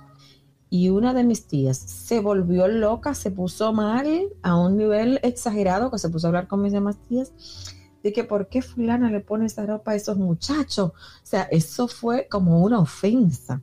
Eso se regó como la pólvora de una tía a otra, de una tía a otra. Eso lo vieron tan mal. Yo era una niña y tengo ese recuerdo marcado. Sin saber lo que estaban haciendo en el momento, yo me lo encontré mal, muy mal. O sea, pero eso no tiene nada que ver, porque ellos no tienen una ropa femenina. Ellos tienen una ropa masculina de color rosada. Entonces, muchas veces hacemos eso sin darnos cuenta. A la niña le compramos todo rosa, a los niños le compramos todo azul. Después el muchachito crece y no puede ver una cosa rosada porque dice que eso es de mujer. Sí. Pero es- Es algo ya instintivo porque papá y mamá se lo transmitieron de una manera tan fuerte que, que él siente que si se pone una camisa rosada es menos, por ejemplo. Que si se pone, qué sé yo, algo con el color rosado es menos. O es, eh, se está viendo afeminado. Y una cosa no tiene nada que ver con, con lo otro. Padres, madres, tratemos de romper eso, que, que de verdad es muy hiriente para los que son como yo, que son medio open en ese sentido. Es muy hiriente también para la persona cuando te, te clasifican o te quieren juzgar por algo que tú usas, por algo que tú tienes. Esa, esas son cosas eh, hasta ilógicas muchas veces. Que escuchen la reveladora de sexo, que siempre quieren demarcar de una vez rosado y azul. Y no tienen ni, ni, No ni cuatro nada. meses de embarazo. No Mira. mencionen eso. Mira, el. Alguien se siente identificada aquí en la sala. Bueno. No, yo, yo, Oye. ey, yo, yo soy, yo estoy, yo estoy en contra. Yo, yo estoy loco como por Vamos a encontrar un recoger firma. movimiento, A recoger firma. para tumbar eso. Oye, mira, Le va a mandar la foto. volviendo, eh, diciendo lo mismo, que marcando lo mismo de, sobre la, la cultura y hablando sobre lo que tú dices del color rosado y el azul. Yo recuerdo que en los 90 por ahí nadie se ponía cosas rosadas. Entrando el 2000, los raperos americanos y, y los reggaetoneros boricuas empezaron a usar ropa rosada, como pol- eh, poloché rosado. Y ahí tú veías al mamacho alfa vesti- vestido de rosado. Ujú. Ah, porque Claro. veía a los raperos y Y porque veía a los reggaetoneros influyente. vistiendo rosado, ahí sí vestían rosado. Entonces ahí no es de hembra el color. Oye, Para que tú veas lo que, que la cultura tiene mucho que ver con, con eso. Bastante. desde que yo aprendí, Wow, sí. desde que yo aprendí a, a darme cuenta de que eh, eso existe en la cultura de nosotros, yo una de las primeras cosas que noté, y yo sé que ustedes me van a dar, me van a, apoyar y me van a acompañar con eso, es, señores, y por eso es que, de- es que, es que de- demasiado es que impregnado que está en la cultura de nosotros, está cosido, eh. Es la actividad, una de las actividades quizá más, más celebrada ya, que es el Día de los Reyes. Señores, ¿cuáles son los juguetes predilectos para las niñas? Juego de cocina. Juego de cocina y la muñeca. ¿Tú me entiendes? Entonces, lo que eh, tú me entiendes que ¡ah! Sí. Eh, eso me da una rabia. ¿Cómo tú le vas a poner de una vez en la mente a la niña? Mira, usted lo que va a hacer una chopa, usted va nada más, lo único que usted tiene que hacer es cocinar. Tú ves que le regalan esto, el flow, su, hasta Sí. plancha a veces. ¿Y desde cuándo es un juego? No, y la Barbie, la Barbie toita. Con toda la vaina. Antes la Barbie era vaina así, de que una Barbie que sirvienta. Pero ¿y Una Barbie, eh, supongamos doctora. O sea, que nunca le daban un oficio como que fuera dique de hombre. Como un ejemplo, una Barbie mecánica. Después, Quizás Después sí, quizás sí. sí, pero en eso entonces. para que tú Pero- veas al que le ponían su carro de una vez, pero a la Barbie no le daban al carro. Eso es ahora No, que se está sí. viendo eso. Entonces, a La mí me, molesta mucho ese, ese hecho de que tuve que un reguero de juego de cocina para carajita. ¿Qué es eso, mi hermano? Mira, Eso deberían eliminar, eso deberían eliminarlo eh, ya desde ahora. No. no, porque yo jugaba con juego de cocina, loco. no, es eso, sino la demarcación que Oh, va ah, para cierto bueno, ah, público. bueno. Mira, yo me crié, o me criaron, porque yo no me crié solo. a mí me criaron, que no sé si. No creo que sea a propósito, pero a mí me criaron bien, porque yo jugaba juegos de hembra, de que ambos a dos, de que el gallo, el gallo, yo me lo sabía todo. Ah. De que pollito No, play, sí, y, y- y el doctor, el doctor Jano, Ey, a mí me leche. eso. Todos esos juegos que eran Ah, de, que de ¿verdad? hembra. Yo, y yo era duro, no era de que que di que. Yo me lo sabía todo. Ah, Veía pila de novela, saco de novela, novelas de del 5, de Telemicro, la, me las sé todas. Me gustaba mucho la cocina y yo jugaba siempre de que, con mi hermana y o con, en el barrio, ahí uh, jugando de que la, co- cocinando. Yo aprendí a fregar, o mi mamá me enseñó a fregar, a trapear, a limpiar la casa, a cocinar. Yo sé hacer de todo. La vaina es. Y yo me considero un macho alfa, lomo es. plateado. Eso no afecta a tu sexualidad para nada. para y yo nada. Y yo aprendí todo eso. Y mi papá se quillaba cuando me encontraba fregando. Mi papá. Bueno, No, que yo llegué a ese quillaba. tipo de actitudes. A veces. pero mi papá no era de que una exageración, de que un exagerado. Yo, ah, no, que si yo que no me friegue. No, él nada No. más hacía el comentario. Yo llegué a ver eso en padres dominicanos allá, que veían un niño jugando, porque quizá veían a la mamá y que va riendo. Y que no, pasa que se come, eso, pasa ese come, eso es para las mujeres. Ujú. Diablo. Sí, Yo antes lo, tú Eso sabes, sí. me daba igual, pero ahora yo veo que un papá le dice eso a un niño delante de mí. Yo le digo, ¿cómo mi así, brother? Fue, fue verso a Brian. Y mira, Y- y me y mira, eso me ayudó pila. Mira, escúchame para terminar. Eso bueno. Mi mamá siempre me decía que tú tienes que aprender a hacer de todo porque tú no sabes cuando te toque vivir solo. Mi loca, yo llegué aquí a Estados Unidos y llegamos al principio, eh, mi papá, mi hermanita pequeña y yo. Y vivíamos solo en un apartamento. Mi hermana tenía como nueve años. El, el encargado del apartamento era yo. Yo era que limpiaba, yo era que fregaba, yo era que hacía la compra, yo era que cocinaba todos los días. Si yo no hubiera aprendido nada de eso, que mi papá no sabe ni freírte un huevo, porque también lo criaron así de esa manera, a nosotros nos hubiera llevado el diablo. Y gracias a eso que yo aprendí, en esa casa siempre estábamos todos activos. De vez en cuando yo me hacía el loco y no cocinaba y teníamos que comprar comida en la calle, pero eso era de vez en cuando. Entonces, si yo no hubiera aprendido, me hubiera llevado a quien me trajo. Tú ves yo aquí en mi casa, que en mi casa yo agarro, yo tengo que meter mano, yo trapeo, Claro, yo lavo el baño. como debe de ser. ¿Me entiendes? Yo cocino. Yo no tengo que esperar que, que la mujer mía que, venga a hacer eso, porque yo también sé. Eso no mata tu sexualidad. Claro. Eso conté. Eh, Es que tú tienes esas capacidades, eso tú lo puedes hacer. Eso a mí me pasó algo similar que a ti, pero es lo inverso. Como mi hermano le regalaba, le hacían todos los regalos, todos los juguetes de camión, de carros, de esos juegos armables, de Blade, ese tipo de cosas, y él no lo sabía usar. A que me gozaba era yo, yo aprendí a usar todos esos juegos. Yo andaba con los varones, yo corrí goma en mi campo, yo corrí goma yo me tiraba por, en yaguas, en las barrancas. O sea, yo hice de todo con los muchachos. Yo jugué pelota, yo jugué la plaquita. Y eso no marca tu sexualidad porque al final yo pruebo mi amor cuando yo me cambio mi vida. Tú ves que yo me pongo mis tacones, que yo me pinto, que yo aquello. No tiene que ver, tampoco es que me veo eh, eh, o que tomo actitudes que tal vez son propias de los hombres, del género masculino. No, me gustan ese tipo de cosas. Las hago sin ningún problema. Pero al final, si tú no me conoces y me ves en la calle, no vas a decir, por ejemplo, el término No, común. que no, van a saber que ves tú corriste goma. No, no, no. que esa no, porque corrió una goma en su vida. marca, eso no marca tu sexualidad realmente. Eso es tan tonto. Lo mismo pasa con mi hermano. Yo tengo un hermano, ya no es adolescente, ya es adulto. Ese güey, yo quiero que ustedes lo vean. Todo lo inverso a mí. Este saluda porque sabe que, que esas son normas de cortesía, pero ese tipo ni habla, o sea, súper con la cara así siempre Serio. muy serio. Sí, lo de él es muy aparte con su, con su grupo de amigos. Realmente él nos ve mucho hablar. Cuando él, y- él y yo compartimos 15 minutos como mucho, pero es porque esa es su personalidad. Y él es súper enamorón, pero al, pero al tú verlo tan serio, o sea, tú como que, que no sabes que él es así, pero es súper pícaro, súper enamorón con las muchachitas que le gustan y eso. Y cuando ese muchacho dijo en mi casa, era adolescente, tenía unos 16, un día que estábamos preguntando lo- como el color favorito de, de todos en la casa, que ese muchacho dijo que su color favorito era el rosado. A mi papá hubo que echarle agua. Y tu papá que es militar, ¿verdad? Tu papá es militar. Oye, Ay, ay, ay, ay, ay, ay, ay, hombre no concibió que hubo- aquí a otro hombre le gustara el rosado. ay. Mi hermano no, él no es de, él no es de mucho hablar, lo miró como, ¿qué le pasa? Y yo le dije, ignóralo, o sea, como que sigue. Eso no define tu sexualidad. Y de verdad, a él le gusta el rosado, el Ana le gusta el rosado, ese es su color favorito. Por eso no tiene que ver, porque mi color favorito es el verde. Claro. Verde y gris. Oye, yo eso.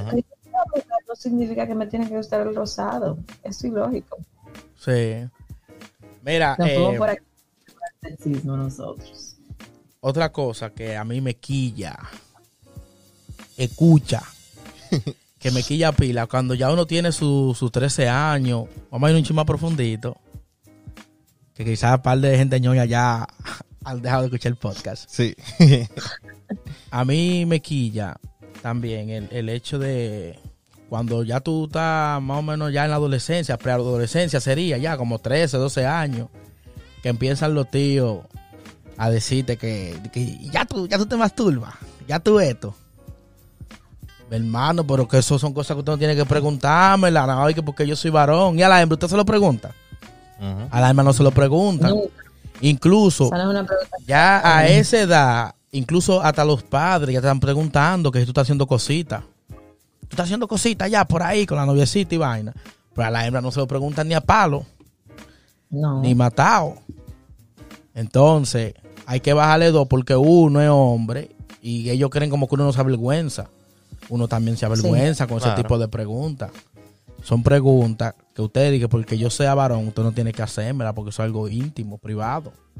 Y más esa edad, que con 12 años, que todavía uno está medio inocente. O sea, hay mucha gente que ya están viva y están despierta a esa edad. Pero hay muchísima gente que a los 12 años no tienen su mente en nada de eso. Están en tranquilidad Claro. total. Caiga otro enfermo que ya está desde los 10 inventando y jodiendo. Ok. Pero ese es uno. Pero hay pila de gente que a esa edad todavía no tienen nada de eso en su mente. Entonces, usted avergonzando a esa persona. Nada más de que por qué varón.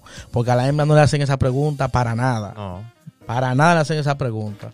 Igual que también una cultura que yo he escuchado, no sé si es verdad, pero me imagino que sí. Porque, pero es una cultura ya más, más antigua, que es de cuando tú tienes un hijo varón, llevarlo al prostíbulo. Ya cuando tiene una edad más o menos de 15 años, por ahí. Yo he escuchado mucho eso. Yo he escuchado mucho eso. Y. Coño, ya la hija hembra tuya, tú la vas a llevar a un prostíbulo a los 15 años. Exacto. Entonces, hay que, no hay que mirar de ese punto. Ujú. Coño, hay que cambiar eso ya. Eso yo quería, me había gustado como hacer una pequeña lista con eso, porque es que se hace más fácil. Hay cosas que uno debería normalizar y hay cosas que también uno debería ir eliminando, ciertas frases también, que, que en la cultura de nosotros también, tú sabes, como, Como, por la, ejemplo, como la frase de que, de, que, de que te quedó buena la comida, ya te puedes Es- casar. esa es la excusa, Sí. que te puedes Ay, casar. De que, hey, está bueno, te puedes casar ya. Ah, pues No ya, es- ella nació nada más para pa cocinar. cocinarle al hombre, ¿tú entiendes? Esos son tipos de cosas que ya tienen que irse ya más o menos eliminando. Uno la utiliza incluso. Uno la utiliza. De que, hey, pero un- de que a nivel de chelcha. De que, hey, te puedes casar ya. Incluso hasta gente casada. Sí, porque lo te digo es que ya uno lo utiliza a nivel de chelcha, pero realmente. O sea, en- ese, eh, como tú estabas diciendo ahorita, con ciertas cosas como de adulto y vaina, uno tiene que saber cuándo y cómo uno lo utiliza. Porque Sí. es que ya tú le vas como poniendo ciertas cosas. a los Pero niños mira son- otro ejemplo, volviendo, porque uno va cayendo en los puntos, pam, pam, pam, acomodándose. Cuando la mujer, cuando la mamá le está enseñando a la mujer, a la niña, a hacer oficio, lo que le dice eso, tú tienes que aprender que a los hombres no les gustan las mujeres que no saben hacer de nada. Ajá, exacto. Que tú no te vas a casar nunca. Ella no le dice, tú tienes que Ay, aprender, porque es parte de la vida, tú aprender a tú, tú misma depender de ti. De, sobre si tú vives sola, tener tu casa limpia. Yo- yo- no, ella le dicen es que a los hombres no les gustan las mujeres que no yo lo he nada. oído, porque no, no, no, no, yo, yo lo he oído. Yo no quiero decir de quién o qué. Di que, oye, que, diablo, esa no sabe hacer de nada. Di que- Mira, di esa que- muchacha no sabe hacer nada. Va a coger pila de lucha cuando se case. di que tú vas- la casa tuya va a coger gusano. A ti te van a dejar Sí. los hombres por sucia. Coño, Al normalicemos que el hombre también. De que tú, tú, qué sé yo qué, tú no vas a conseguir nunca marido. Oye, Eso es. La del Entonces- diablo. ay, Uno puede ir normalizando ya el que, por ejemplo, una mujer. Tú, ah, hay mujeres que no usan gorra porque eso es de que es muy, mascu- muy masculino. Sí. ¿Tú me entiendes? Y que se ve, se ve muy amacho, amachorra. Y hay mujeres que le encanta usar gorra. También. sí. Y, tengo una punto. amiga que es una muñeca y esa mujer no se quita una gorra. Sí, Sí. eso hay, hay ciertas cosas que uno tiene ya que irla normalizando porque hay veces que la gente se esconde detrás de, de, de, de un- de- de una fachada, por así decirlo. A veces no le gusta una cosa o quizá as- le gusta otra cosa, pero no puede hacerlo porque la sociedad simplemente la quizá la señalaría. O en el caso de hombres también. ¿Tú me entiendes? Ya hay un montón de cosas que eh, eh, quizá, mira, por ejemplo, para ponerte un ejemplo, Bad Bunny. Él tiene un montón de canciones que quizás se puedan escuchar misógenas y toda la vaina. Pero el tipo tiene una canción en específico que yo no me acuerdo el nombre. Nueva o. No sé. Que el video es como con una mujer y una vaina. o yo perreo sola. Es ese. Yo creo que, es- que esa, Es otra. Es, es otra. que esa es él como vestido de mujer. Oh, no, no, no. Que- La que tú dices yo, eh, yo, yo hago lo que me da la gana. No, yo he visto a mi manera, algo así es. No sé, de verdad. Que la canción habla de estereotipos, es como que él es una mujer y la mujer es él. Ujú, algo así, En ajá. el video, sí, eh, yo creo que Ah, esa. no sé cuál es el tema, pero lleva un mensaje, tú sabes, medio, medio, medio abstracto, pero lo lleva. Y yo sé que muchas de las cosas que él hace es como para romper ciertos esquemas. Vamos a poner, él se pinta las uñas y vaina, ¿tú entiendes? Y mucha gente quizá antes lo hacía por rebeldía, ya se está viendo quizá más normalizadito, pero por una, ya una moda. Pero quizá, yo sé que, yo sé que a veces lo que quiere es romper esa clase de estereotipo haciendo ese tipo de vaina. Pero sí hay que normalizar un montón de cosas. Hay que... Brian me la, estaba leyendo es, algo. la canción es Caro. La canción de Oh, que yo, yo he visto visto Caro. Caro. Ajá, en esa canción el video es que hace. Ajá. Eh, Brian me estaba leyendo algo que le, le- le envió ahorita una de, la- de, la- de las fieles oyentes de nosotros. de las fieles, fieles, Fiel, fieles, fieles. Que ella se lo envió. No, Yo ella- creo que ella- ya no, ni ella- conocimiento tenía de que uno No, iba a hacer no este ella, programa. ella me envió eso hace mucho ya. Ujú. Y está, está, full chulo, porque es del tipo de cosas que uno piensa así. Y, y- y que yo incluso le dije, mira, eso hay que publicarlo. Porque está heavy. O sea, ahí sí- es verdad, porque hay muchísimas cosas que, que se deberían normalizar. O sea, no siempre el hombre es el que le tiene que proponer a una mujer que quiere una relación. ¿Tú me entiendes? Sí, y se está viendo, ahora se está viendo, hay mujeres que lo están haciendo, hasta Ujú. influencers y todas las cosas. No siempre el hombre que tiene que decirle a la mujer si se quiere casar con él. Hay hombres que a veces no tienen la iniciativa porque quizás no le llega a la cabeza y la mujer volviéndose loca. ¿Tú me entiendes? Entonces hay un montón de cosas que sí, ya hay que irla normalizando. Ya para uno como ser, como ser pensante, como yo estaba diciendo ahorita, ir rompiendo esa clase de paradigmas. Porque una de las cosas que yo he pensado que ha afectado el machismo como tal, eh, que ha afectado a nuestra sociedad, es que yo siempre he dicho, o no siempre, desde que yo tengo conciencia de- de que existe ese tipo de cosas, es que yo digo, wow, lo mucho que se ha perdido la humanidad por el machismo. Porque si vamos a poner, a la mujer le dieran eh, la, la- la participación, vamos a poner 200 años atrás o quizá más, o desde el inicio, que, que tiene el hombre fuera. Yo digo que nosotros estamos atrasados. La mitad, oye, nosotros estamos atrasados. El mundo de nosotros está atrasado un 50%. Casi literal. Y cuidado. ¿Tú me entiendes? Porque es que el mundo tuviera, vamos a poner, 4000 años. ¿Estamos en el 2000 cuánto? En el 2000 2021. 2021. Ok, pero vamos a contar desde, desde que se comenzaron a fundar las civilizaciones como tal. Como 10.000 años. como 10.000 años atrás, si la mujer hubiesen tenido la misma participación que los hombres, desde 10.000 años atrás más o menos, nosotros tuviéramos 20.000 años de adelanto. No sé si me doy a entender. Sí. Para contextualizar, solamente uno está disfrutando de la mitad de lo que se pudo haber disfrutado si las mujeres hubiesen tenido la misma participación que nosotros. De hecho, tú te pones a revisar en la lista de los científicos más influyentes y son, son, son dos o tres las mujeres que aparecen de que así. Comparativamente. Exacto, eh, exacto, con relación a los Y hombres. por lo regular siempre van acompañadas del nombre de los maridos. Exacto. Lo que pasa también es que, que antes, hermano, la- las mujeres no tenían ni derecho a los estudios. Eso es. Eso era algo de ¿Tú los sabes hombres. que, que hay países que son, ah, todavía hoy en día hay países que son los hombres quienes deciden quiénes lo van a presidir? Sí. ¿Quiénes van a, a- Sí. a asumir la presidencia? Entonces, eso está, eso es algo como que a mí no me cabe a la cabeza cómo hubiese sido si no hubiese sido así. Oye, Que yo el- digo el que ya los carros, ¿cómo andarían? Yo creo que ya uno no usara carro, uno se teletransportara. el, el tema religioso. Tú sabes que la religión abarca mucho y tiene mucho que ver culturalmente hablando y, y por ahí por ahí mismo empieza mucho el machismo. Oh, pero claro. Porque las religiones más influyentes son machistas por pila. Full machista. Quizá porque es que yo digo, la gente a veces no sabe interpretar lo, lo- lo- vamos a poner de la, de la Biblia, que es el, la religión más cercana a nosotros y que quizá tengamos más conocimiento. Que quizá en la Biblia se torna un poco machista, un poco no mucho, machista, pero que eso fue en ese tiempo, en ese entonces, Cuando era normal. Su- y que fue a ese pueblo, fue a esa incluso, gente. Incluso, incluso. No, todavía, habla- todavía, todavía quieren venir a montarme algo que fue hace 3000 años. No, pero ¿Me ¿Tú sabes lo que me Algo que duele? fue dirigido a un pueblo hace 3000 años no es lo mismo que quizás Dios me quiere de- no quiere dejar dicho a nosotros. tú sabes lo Nosotros que, no podemos lo que tomar me eso de duele, que yo he visto pastores y pastoras predicando en base al machismo. Pero por pila, mi hermano. Oye, mira, no, eso es inconcebible. hay, hay un, un versículo de la Biblia que dice que el hombre puede raptar a la mujer o puede violarla, puede concebirla. Y si la mujer no es virgen, se la devuelve al papá y le dice su mujer, su hija no es virgen. Y fácilmente la terminan matando. Y A pedra la matan.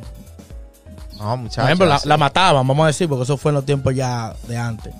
Y si el hombre estaba hablando mentira, lo que tenía era que pagar una multa. si era, no, si se prueba que ella era virgen de verdad, eh, páguese una multa porque usted hirió la moral de esa muchacha. Y si la tipa en verdad no era virgen, la mataban a pedrar. No, y yo he leído en parte. En que- el Génesis, en el Génesis, la mujer es un complemento del hombre. Ujú, Ya el hombre está crecido, mi hermano. Y ¿qué es lo que tú tú eres loca, tú saliste de una costilla mía. Exacto. Va a seguir. Entonces, en, en- en eso mismo, yo he visto, yo he leído que literalmente dice que como cuando el hombre habla, la mujer tiene que callarse. La mujer, ah, no, la mujer en la iglesia antes, en los templos, no tenía participación. Antes. Antes, sí, en- antes. en- y hay algunas religiones que todavía son así, Sí. Porque eso depende también de la religión. Hay algunas religiones que las mujeres no pueden ser pastoras, por ejemplo. Exactamente. Sí, yo, yo Pero que eso. es, es algo que se ha ido superando, pero todavía quedan muchas personas que vienen con, con esa mierda de, de, de- de cosas que ya realmente hoy en día no deben ser. Pero yo entiendo que se han ido superando muchas cosas. Realmente yo encuentro que ha habido un avance eh, a favor de la mujer. Pero vuelvo y repito lo mismo que, di- que dije ahorita. Se está luchando contra miles de años de cultura. Entonces, no se puede lograr. Y no, no se puede hacer la cosa de la noche a la mañana. Si, te- si tú te pones a investigar, la mujer lo que tiene son como 100 años, quizás, quizás menos, Chach. de, eh, protestando y pidiendo que se les respeten sus derechos. Con derecho al voto. Tienen poco. Exacto, que eso es lo que me duele, que eso Tiene es lo que poco yo digo. tiempo. Nosotros pudimos haber estado a un nivel ya viajando, yo no sé, a, a, a galaxia y vaina ya. Bueno, quizás estoy siendo exagerado, Oye. pero sí, el avance de nosotros hubiese sido bastante notable si la mujer tuviera Tú sabes que eh, participación temprana en la historia. se dice que, que la mujer perdió esa fuerza y, y esa i- i- eh, igualdad, tanto física como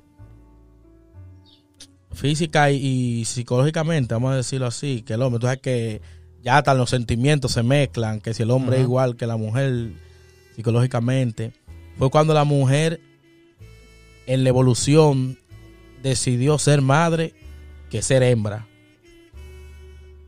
Me explico, cuando la mujer, o sea, en la evolución, cuando eh, la hembra decide caminar en dos patas, que dejó de caminar en cuatro patas y que decidió quedarse cuidando las criaturas, según iba la evolución, la mujer iba perdiendo esos, esos La rasgos de, de fuerza, musculatura, porque la, si tú te pones a fijarte, en según cómo eran la, los, según cómo eran los, los, los- Cabe destacar que estamos hablando en teoría, ¿eh? Por si la acaso. vaina evolutiva, los, erectus, fisiología. los- esa gente, Ajá. eran toditos iguales. Tú no sabías de qué decir si era varón o hembra. Más o menos. O sea, por los ovarios y por los genitales, y eso te dabas cuenta, lo, lo- se dan cuenta que si es hembra o varón, pero en, la, en el físico de la fuerza y eso, se dice que eran iguales. Lo que pasa es que la, la hembra decidió quedarse cuidando las criaturas, como pasa con los animales. Es Que en la mayoría es de casos porque- la hembra hay que cuidar a los cachorros. Porque ellos evolutivamente quizá sienten que es lo mejor. Exactamente. Porque al fin y al cabo, según la teoría, uno va eh, Entonces, de acuerdo a la evolución de Eso uno. hace que la mujer dependa del hombre, porque el hombre, al ser, ahora al ser fuerte, era el que la cuidaba y era el que la protegía. Que eso pasa con la leona. La leona tiene que salir a cazar. Tiene que cuidar a los cachorros. Pero el, León el le- duerme. el león es el que la protege. Ajá. Entonces la leona al final, aunque es que busca la comida y cría a los cachorros, Está bajo depende, depende de- del, del, del león. del león. Pero la, en ejemplo, en el caso de la hiena no pasa, porque la hiena, la hiena hace todo. La hiena caza, se defiende y, son independientes, no dependen del varón. Pero la, la leona sí depende. Y tuve la leona como di que la leona depende del macho realmente para que lo defiendan. La leona es la leona. Que donde, donde pisa una leona, ¿cómo que dicen? Di que donde pisa una leona, una huella de, de canina no, no la borra. ¿Cómo que de, de gato, Oye, otro término que me molesta, ahora que me llegó a la mente hablando de esto, otro término que me molesta cuando una mujer es bien fajadora, de luchadores, cuando le dicen, "Dice, esa tipa es una tora. Una palabra que ni siquiera existe. ¿Cómo que una tora, my friend? ¿Pero qué, Porque es una vaca. Exacto, cuando tú me estás diciendo a mí, dije, esta tipo una tora. Oye, en un término que ni siquiera existe. Y la gente, para hacerla simil al toro, al macho Ajá. de esa raza, le dice di que no, esa tipo una tora, que sé yo, que esa se defiende, esa mujer hace todo, que sé yo cuánto. Esas no, eso no son chistes. Dime tú. Eso no es, que A, a eso era lo que yo quería como hacer la lista. De que tú oye, golpea como una niña, grita como una niña, corre como una niña, ¿tú entiendes? sí, Esa mujer es como, que si yo que trabaja como un hombre, por Sí. así decirlo. O no, esa mujer es un hombre, tú no puedes pelear con ella, tú no puedes discutir con ella, ¿tú me entiendes? ya lo Machorra, Otro machorra. término, por ejemplo, que me, que me molesta, eso debí mencionarlo hace un rato cuando Brian estaba hablando de algunas cosas que hacemos con los niños, es cuando tenemos un bebé es masculino, de una vez tiene novia, todas las muchachas ya Ah, grandes sí, del barrio, sí. ay, ese es mi novio, ese es mi novio, ese es mi novio. Pero si tú tienes un bebé de sexo femenino, a ti no te va a gustar que ningún tipo de 15, mi 14 novia. años comience a decir mi novia. Claro. Entonces, no se lo acepte a los varones tampoco. Porque lo que es igual, mi mamá tiene una frase que siempre la usa y ya yo la he hecho propio también.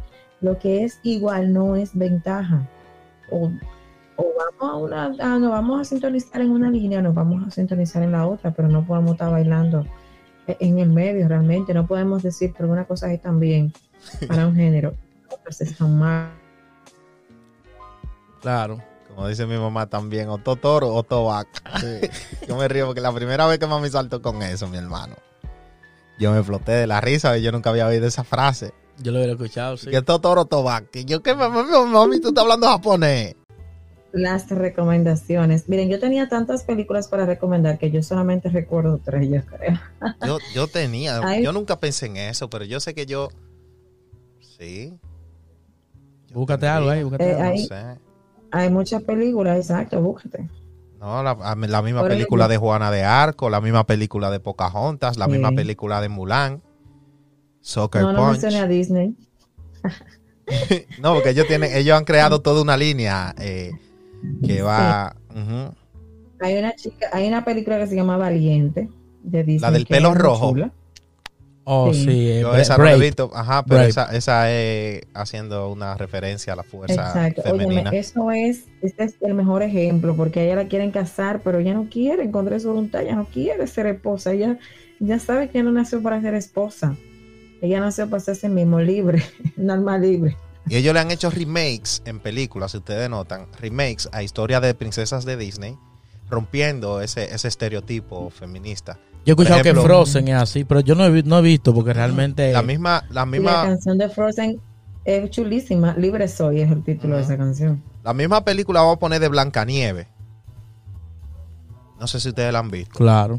O sea, antes era la dama frágil y qué sé yo, que cuando hicieron el remake de la película, ya ellos rompieron con ese estereotipo. Y ellos, yo sé que la mayoría de los remakes que han hecho de esas historias de antes es rompiendo esos estereotipos ahora mismo. Estereotipos que ellos mismos, ellos mismos hicieron. Ellos mismos crearon, exactamente. Exacto. Ellos mismos Eso se están bueno corrigiendo. destacar. Ajá. Eso es bueno destacar, porque no, pero es bueno reconocer, aunque uno dure 10, 20, 50 años, es bueno reconocer cuando uno está ya rayando en el error, como decimos nosotros. No, y que eso, eso también estratégicamente, no te creas que eso es Claro. eso estratégicamente, marketing, ellos están ganando el otro público. Ahora eso Eh, es marketing. Dentro, Por ejemplo, hay muchas personas que no les gusta la película de la sirenita por eso mismo, porque la sirenita, o sea, no hay, yo creo que no hay princesa más dependiente de ese príncipe que ella. Sí. por eso fácilmente hacen un remake lo- y, Ay, la y, vieron y la, la y la- y la- en la princesi- en la sirenita, la, cuando ella le, ha- le la ponen a hacer como el trato, que ella le dice, no, tú tienes que darme tu voz. Y ella dice, coño, pero mi voz, pues yo no voy a poder hablar, no voy a poder cantar. Exacto. Y la tipa le dice, oye, a los hombres no les gustan la- las mujeres que, que hablen mucho. Es verdad. Sí, ella le canta una canción como diciéndole eso, que a los Sí. hombres no les gustan las mujeres que hablen mucho, que si yo qué, todo referente como a la voz, Ajá. que ella no necesita su voz, que ella lo que necesita es su cuerpo, como quien dice. Diablo. Tú vas a tener Tu tu pie, tú vas a belleza, tener, tú vas a tener tu belleza física, Diablo. ¿para qué tú quieres tu voz? O sea, diciéndote que tu voz no vale nada. Y que tú sabes que se dice que las mujeres hablan mucho. Ajá, sí, haciendo esa- ese tipo Sí, de, exactamente. de referencia. Exacto. Una de, las de las recomendaciones mías viene siendo, quizá es la única, o qué sé yo, es un podcast que yo escuché recientemente, o sea, todo, toda una serie de podcasts, eh, que se llama Gabinete de Curiosidades. Yo se lo recomendé una vez a Maciel y yo ni sé si ha oído alguno. Sí. Estoy dolido, Que, feo. prome- sí, que, pro- que prometí escucharlo. Estoy, dolido. Pero sí, todo, todo el podcast de Gabinete de Curiosidades hace una oda al feminismo, prácticamente, muchísimo de ello. Eh, sí te marca en cada una de sus historias, o ca- casi en la mayoría, de, la fuerza y la voluntad femenina. Y es bastante chulo. Y bueno, no sé qué otra cosa podría recomendar. no sé. Yo puedo recomendar eh, la película Sufragistas, que trata sobre las mujeres peleando por el derecho al voto, realmente. Eh, hay una película que vi recientemente que se llama Receta de Amor, que está así como inspirada en los años, no sé, 60, 70, algo por el estilo. Y la chica es repostera y es abusada por el marido. O sea, es una historia interesante que Oh. se puede dar en, en más de un hogar, que posiblemente hasta de las personas que nos rodean y muchas veces uno no sabe, porque hay personas que, que maquillan su felicidad para que los de afuera no se den cuenta de lo que está pasando en su hogar. Pero es una trama bien interesante, bien, bien de verdad, o sea, bien, bien algo que sí pudiera pasar en el hogar de cualquier persona y que vale la pena verla realmente. Es un ratito que, que vale la pena uno sentarse a verlo. Pero tú ahorita, canción? tú dijiste que ibas a recomendar una canción. No, yo no voy a recomendar nada. Recomendar tú. No, yo. Ah, pues tú estás mal, Rey. Yo. Y yo obligado yo a recomendar. es que yo ni me la sé quiero- la canción. Pero que yo no quiero recomendar nada. Es que yo ni, sé, ni, ni me sé la Ah, pero que tú canción. estás mal, Rey. Tú Bueno, estás mal. está bien. Se quedó así entonces. Está bien. Bueno, fuimos. Este, Entonces, antes que Para nada, cerrar. Sí, Raimi, sí, yo quería más o menos como dar un pequeño consejo al respecto de que eh, uno como, como, como sociedad y como estaba diciendo ahorita, como seres pensantes que nos consideramos, deberíamos saber cuál es el límite de nosotros en cuanto a uno sabe si está ofendiendo a nuestros eh, eh, iguales, pero diferentes en el aspecto eh, sexual. Y sí me dino de que realmente eh, a nosotros lo único que no, no, no- nos diferencia en muchísimas cosas es nuestra fisionomía, nuestra biología. Lo único quizá que no hace diferente es quizá que uno preñe y el otro no. ¿Tú entiendes? Entonces, sí pensemos en cómo tratar, y de verdad, si uno logra esa armonía, oye, cosa sería bien. La paz mundial no se logra dejando la guerra. Yo creo que la paz mundial se lograría si uno logra la armonía entre, entre nuestros sexos. Como que, bueno, ya uno se entiende, ya ligamos. Yo creo que ahí es. De verdad que sí. ¿Qué decías, De Maciel? verdad. Bien ahí, ¿no? Agradecerles eh, a todos pues que se toman un momentito de su tiempo para escucharnos. Eh, siempre adelantamos nosotros somos expertos en el tema, nosotros no somos psicólogos, sociólogos, solamente compartimos una idea con ustedes. Y a mí me gustaría cerrar con un verso del libro más viejo que nosotros conocemos, que es la Biblia, para que entendamos que entre nosotros debe haber igualdad y no rivalidad. Y así mismo, como decía Brian ahorita en el libro de Génesis, que dice, varón, que no, que Dios nos creó a todos a su imagen y semejanza. Varón y hembra los creó. Quiere decir que nosotros debemos entender que nosotros tenemos los mismos derechos. Tenemos tal vez virtudes diferentes, pero debemos aprender a amarnos con esas virtudes diferentes y a respetarnos, que es lo más importante. Muchas veces tú no, no, tú no tienes que amar tal vez a tu prójimo porque no lo conoces, no tienes como esa empatía, pero si lo respetas. Y esa es la mejor muestra de amor que tú le estás dando a esa persona. Respetar los criterios de los demás, respetar las condiciones de los demás, las convicciones de los demás y respetar el sexo de los demás. Dicen por ahí que el derecho al respeto ajeno es la paz, por eso coincido mucho con lo que decía Reina hace un rato. Y vamos a tratar de dejar nuestras rivalidades y tratar de apoyarnos unos a otros. Y tal vez la utopía que tiene Raimi en su cabeza de que nosotros fuéramos, fuéramos una civilización sumamente adelantada, pues algún día los hijos de nuestros hijos, de los hijos de nuestros hijos puedan verla. Ojalá, Ojalá. Gracias, gracias, a todos por escuchar un episodio más de Tertulias Podcast, eh, esperando que les sea de ayuda. Ustedes pueden compartir sus comentarios con nosotros a través de nuestro Instagram, pueden dejar sus comentarios por ahí. Nosotros somos de lo que escuchamos y respetamos las opiniones de todos y todas. Así que gracias y nos vemos en una próxima entrega.